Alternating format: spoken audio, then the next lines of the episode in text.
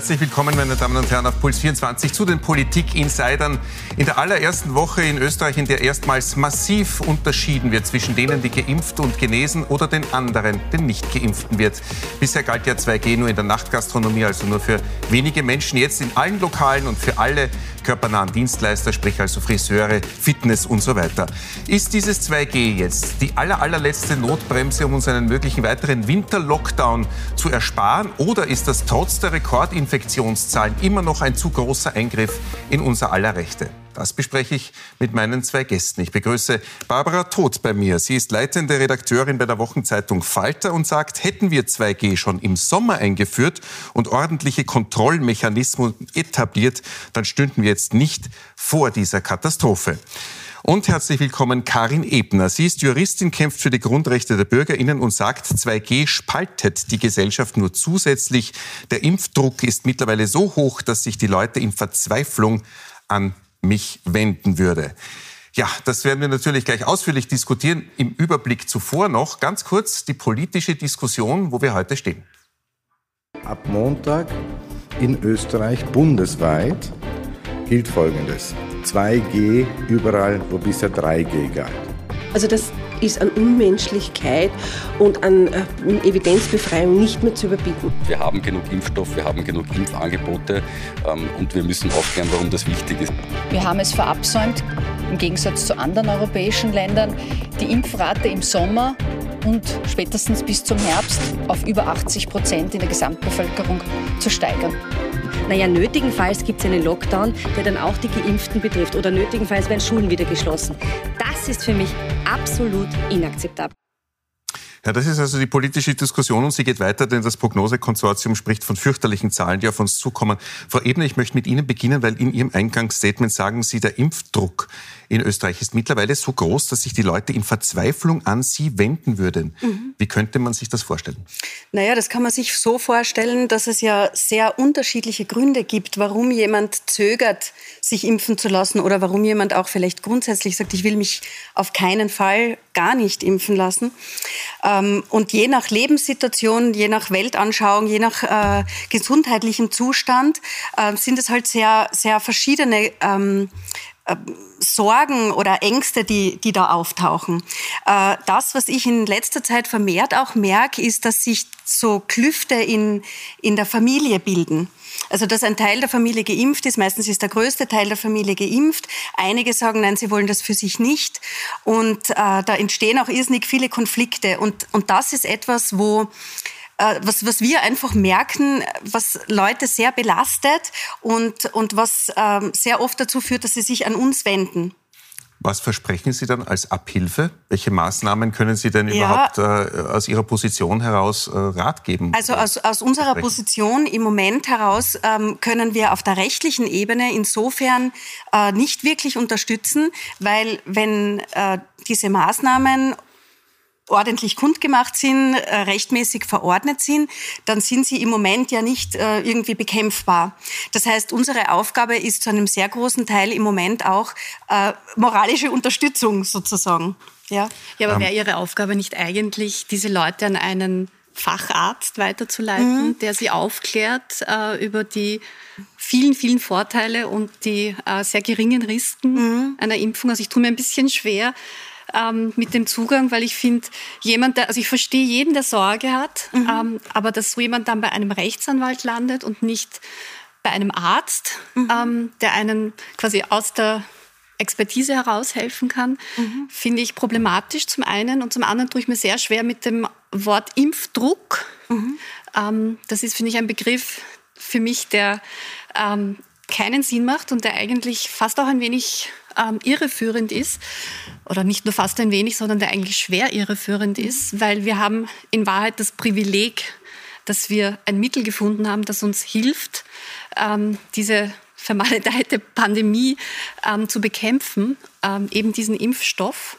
Und ich meine, wo sind wir gelandet, dass wir über Impfdruck sprechen? Ich meine, wenn wir uns zurückerinnern, Anfang des Jahres äh, war noch Impfneid das Schlagwort. Da mhm. ging es darum, dass die Menschen ähm, den anderen neidig waren, wenn sich der vorgedrängt hat ja, in der Impfhierarchie. Jeder wollte möglichst schnell seinen ersten Stich haben und jetzt sind wir so weit, dass wir über Impfdruck sprechen.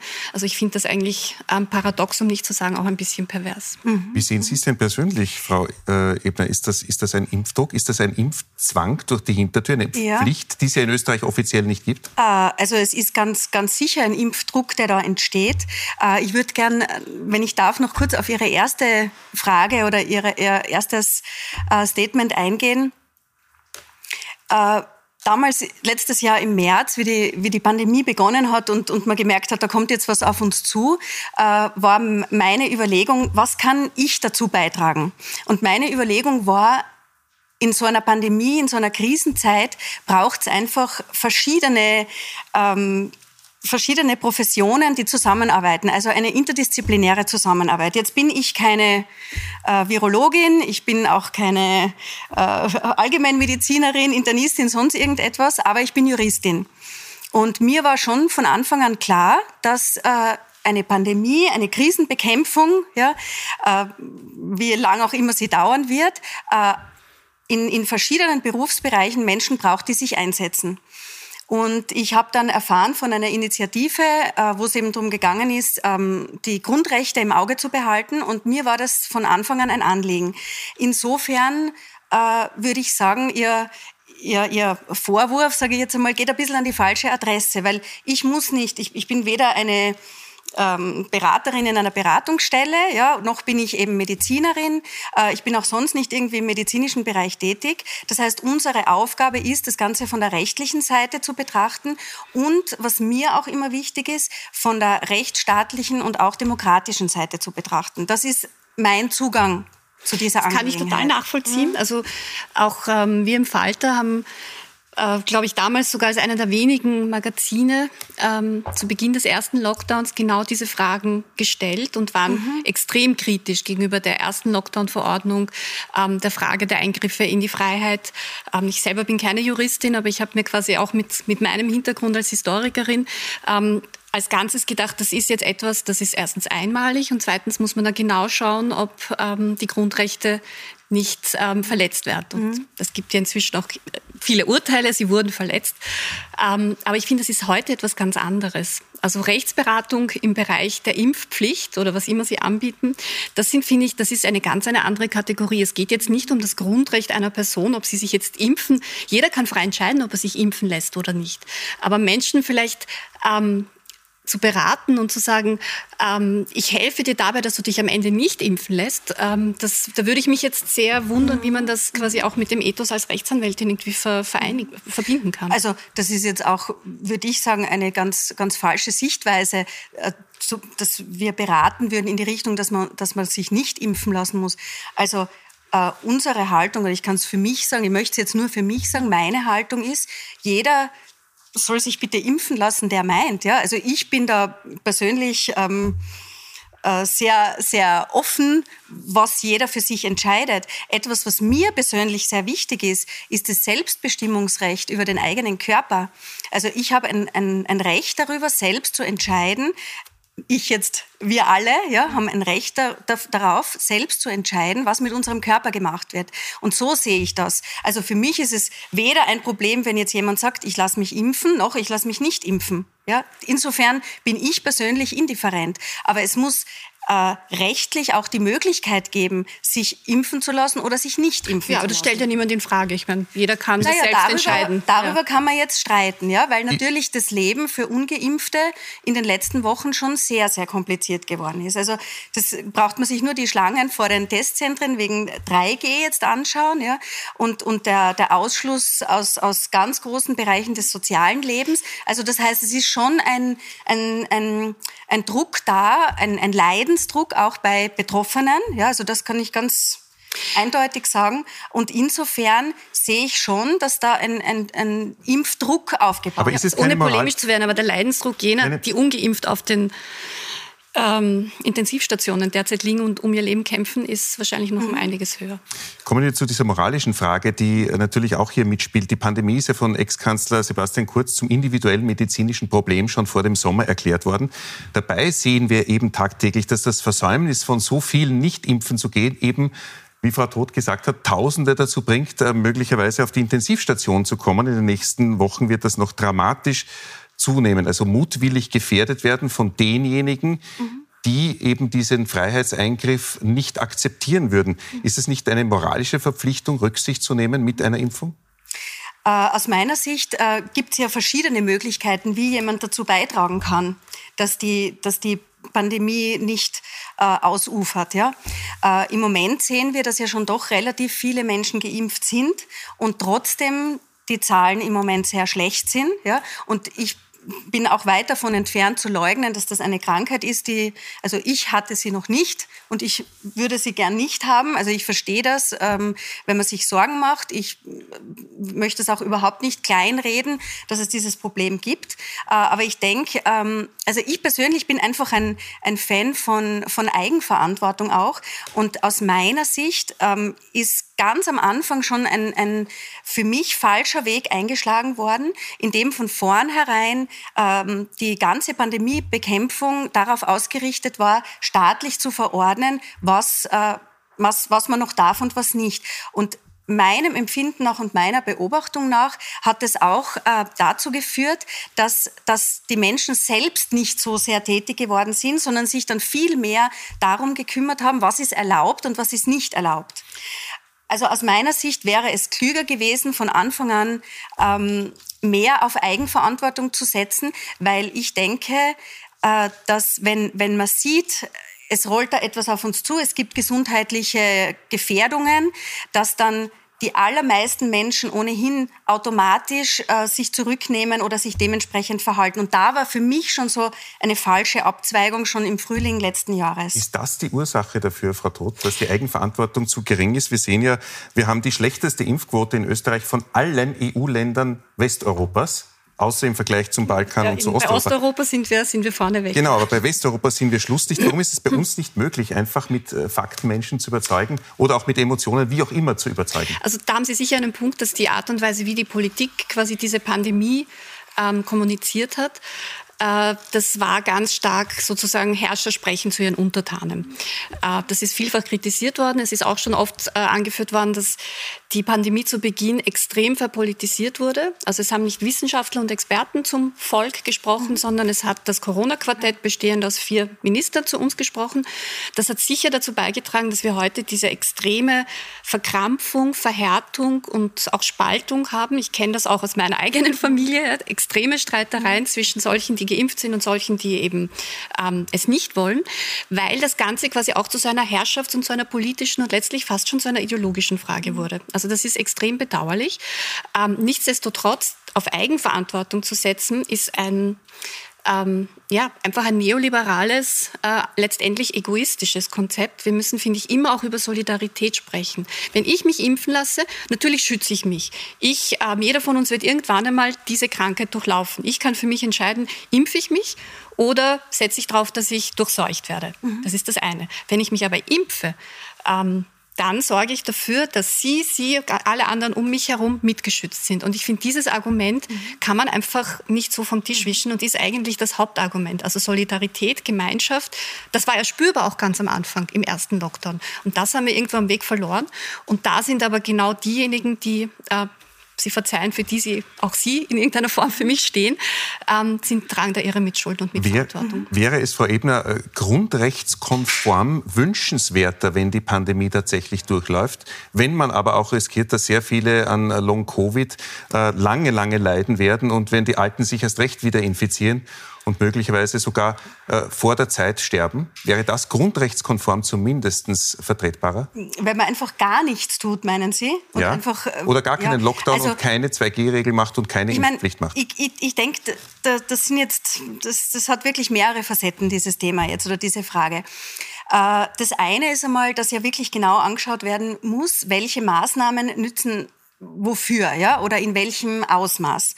Äh, ich denke, etwas, was uns in, dieser Pandemie begleitet, und zwar leider von Anfang an bis jetzt, ist offensichtlich ein ganz schlechtes Datenmaterial und zusätzlich eine Kommunikation, die, die eben nicht verschiedene Aspekte äh, berücksichtigt, sondern eine sehr einseitige Kommunikation von der Regierungsseite. Ich denke, das ist, das ist etwas, was, was vielen Menschen auch die Entscheidung schwer macht, was sie denken sollen, was sie für richtig halten. Ja?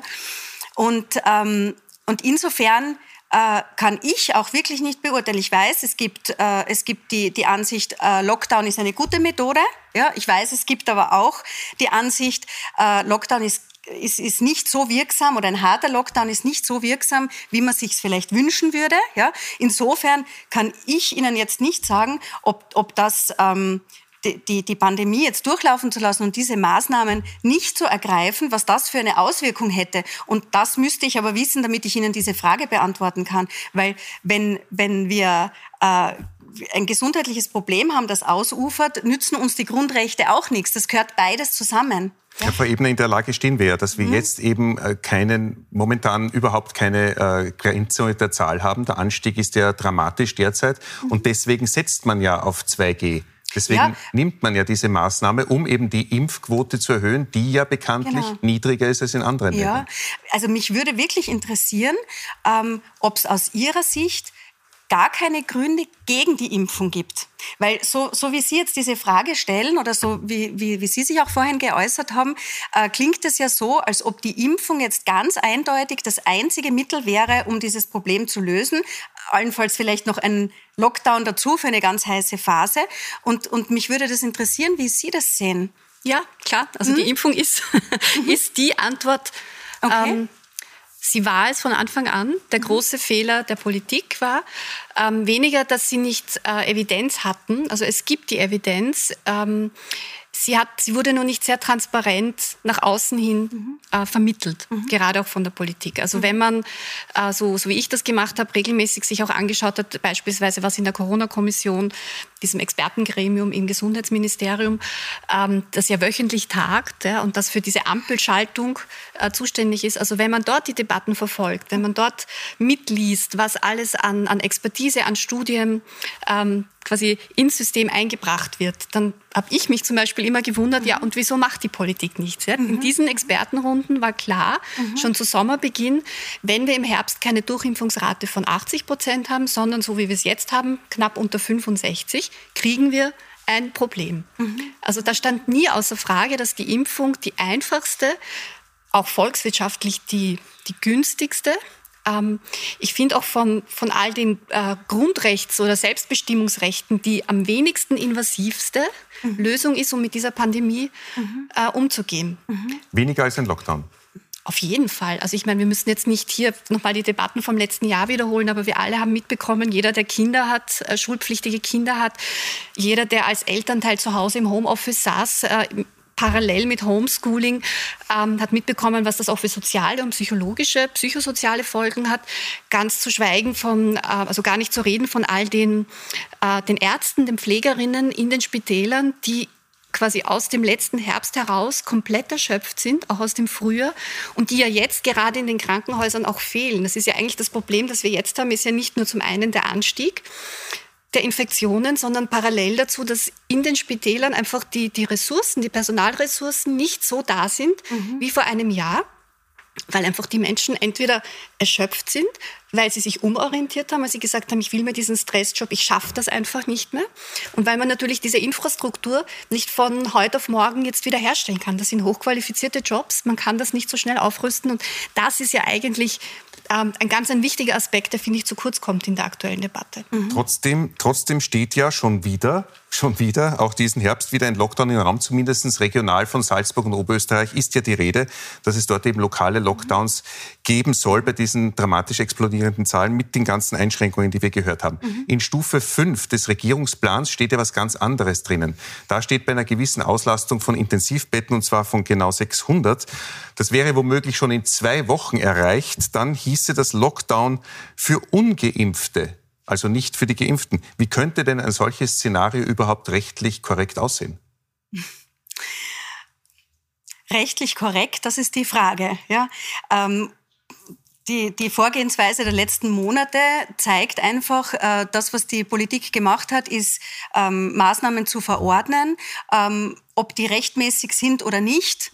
Sie müssen einmal angewandt werden und erst im Nachhinein kann der Verfassungsgerichtshof dann entscheiden ähm, auf, auf Antrag. Äh, ob er das für gesetzeskonform, verfassungskonform, grundrechtskonform hält, was verordnet worden ist. Ja?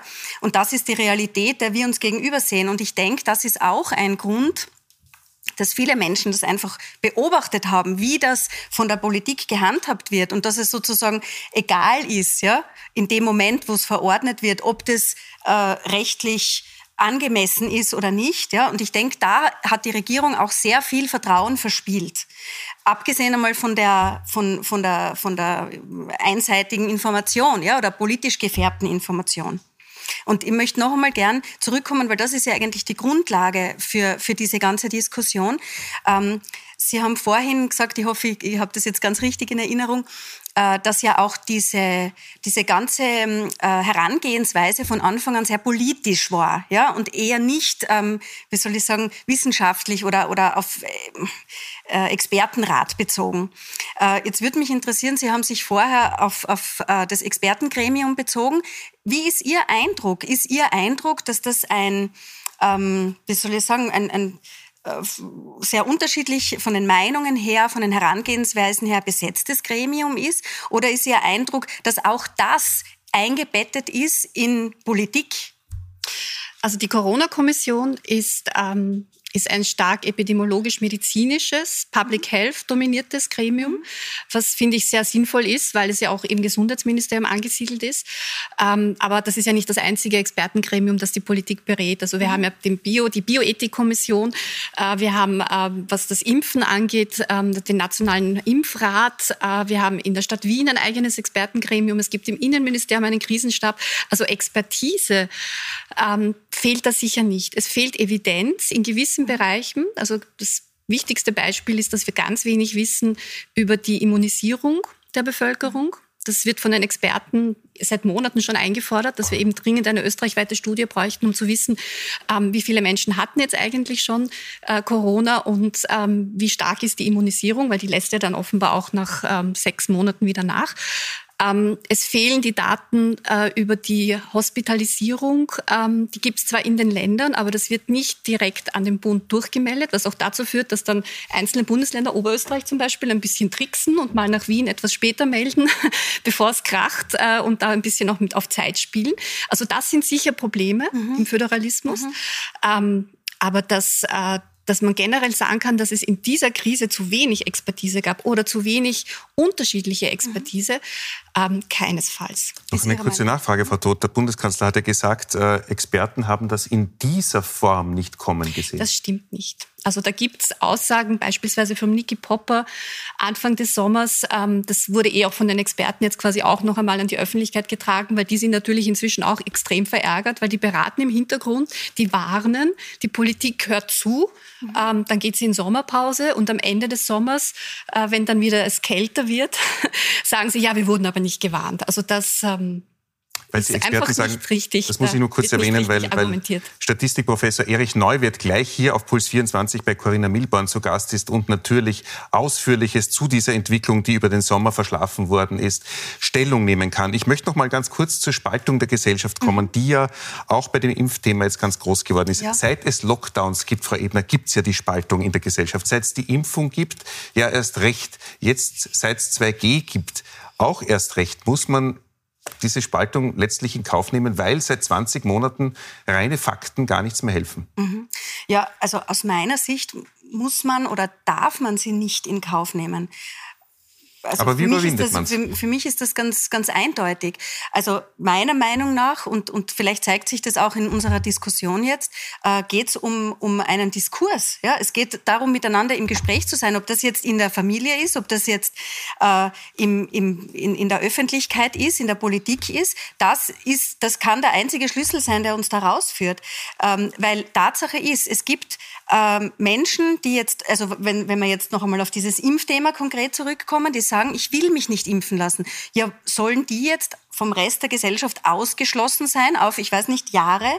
Ähm, ich denke, das führt zu einer, zu einer Unzufriedenheit, zu einer Verbitterung, zu Konflikten innerhalb von, von Verwandtschafts- und Freundeskreisen. Und das kann nicht der Weg sein, der uns irgendwo hinführt. Gesundheit ist halt mehr als, als nur auf, auf ein Virus bezogen. Gesundheit heißt auch soziale Gesundheit. Das heißt auch, dass ich, äh, dass ich mich entwickeln kann, mich, mich äh, ausdrücken kann. Und wenn, wenn das unter so einem ähm, starken Druck steht, weil die Spaltung so voranschreitet, dann halte ich das für sehr gefährlich und bedenklich für unsere Gesellschaft. Wie kommen wir daraus, Frau Todt? Wenn es seit 20 Monaten offenbar nicht genügt, mit Fakten zu operieren? Ja, ich glaube, es, was Sie angesprochen haben, die Eigenverantwortung. Also es gibt äh, laut Studien der Uni Wien gibt es einfach ungefähr 5 Prozent beinharte Impfgegner. Die werden wir nicht erreichen jeder von uns kennt wahrscheinlich inzwischen jemanden in seinem persönlichen Umfeld, der halt zu dieser Kategorie gehört. Soll so sein. Aber es fehlen uns noch gut eine Million Menschen, bis wir die Immunität erreicht haben. Inzwischen durch die Impfungen in den letzten Tagen ist ein bisschen, sind ein bisschen mehr dazugekommen. Ich denke mir, es ist jetzt einfach wirklich jeder persönlich gefordert, in seinem persönlichen Umfeld, in seinem Freundes- und Bekanntenkreis ein oder zwei zu finden und die zu überzeugen. Wenn das jeder von uns macht, schaffen wir es. Wir müssten ja aber trotzdem irgendwann einmal, so wie vor Schulen, auch eine 30er-Tafel hinstellen, weil es ja auch nicht in der Eigenverantwortung des Einzelnen ist, zu sagen, ich weiß nicht, ich habe einen Termin, ich muss da mit 70 vorbeirauschen. Da steht dann der 30er mhm. dort und dann wird man gestraft, wenn man zu schnell fährt. Das könnte man doch für die Impfpflicht argumentieren. Ja, also aus meiner Sicht ist das natürlich ein, ein Vergleich, der wirklich mehr als hinkt, weil eine Impfung wirklich ein Eingriff in meine körperliche Integrität ist und weil einfach äh, Langzeitstudien nicht vorliegen, die können nicht vorliegen. Sind weil Sie geimpft so eigentlich? Entschuldigung, wenn ich das jetzt so persönlich frage. Also ich habe vor kurzem meinen dritten Stich bekommen. Sind Sie geimpft? Also das ist eine interessante Frage und mir ist wichtig, sie genau so zu beantworten. Das ist etwas, was im Moment nur mich etwas angeht. Ja?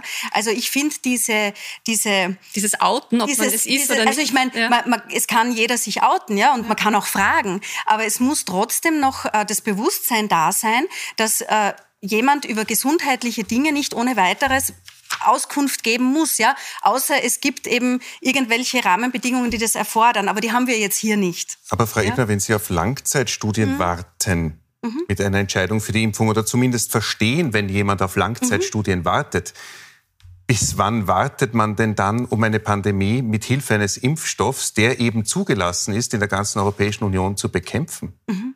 Ja, wie lange wartet man? Mann kann man, glaube ich, nicht sagen. Wir, wir sehen einfach, oder ich sehe das in, in den Kontakten mit Betroffenen, mit besorgten Menschen, dass das wahnsinnig unterschiedlich ist, wie die das sehen. Und, und ich denke, es, es ist das heißt, auch wichtig wahrzunehmen, wie, wie eine, eine, ein Individuum, eine einzelne Person äh, das für sich einschätzt. In, in zusammen, im, Im Zusammenspiel natürlich mit dem mit dem behandelnden oder in dem Fall äh, beratenden zur, Arzt. Zur Präzisierung. Es wird mhm. tatsächlich, es wird, Sie erfahren tatsächlich von Menschen, die sagen, sie lassen sich deswegen nicht impfen, weil Langzeitstudien zum zugelassenen Impfstoff fehlen. Also ich muss Ihnen sagen, das ist meistens ein Zusammenspiel von mehreren Gründen. Also ich könnte jetzt nicht sagen, es, es äh, ruft jemand an und meldet sich bei mir oder also eine uns, generelle Ablehnung der, des Impfstoffs. Der, der sagt, äh, das ist der einzige Grund. Okay. Da gibt's, das ist ein ein Zusammenspiel von mehreren. Wir können nur dankbar sein, dass es die Herdenimmunität gibt, irgendwann einmal. Und dass wir alle dadurch, dass wir es einfach machen und uns denken, mein Gott, dieser Stich. Ich meine, wenn ich nach Asien reise, habe ich je nachgefragt, was ich mir alles in den Oberarm jagen lasse, damit ich diesen, diesen Urlaub genießen kann. Also, dass es so viele Menschen gibt, die da einfach einen gesunden Pragmatismus haben und das einfach machen.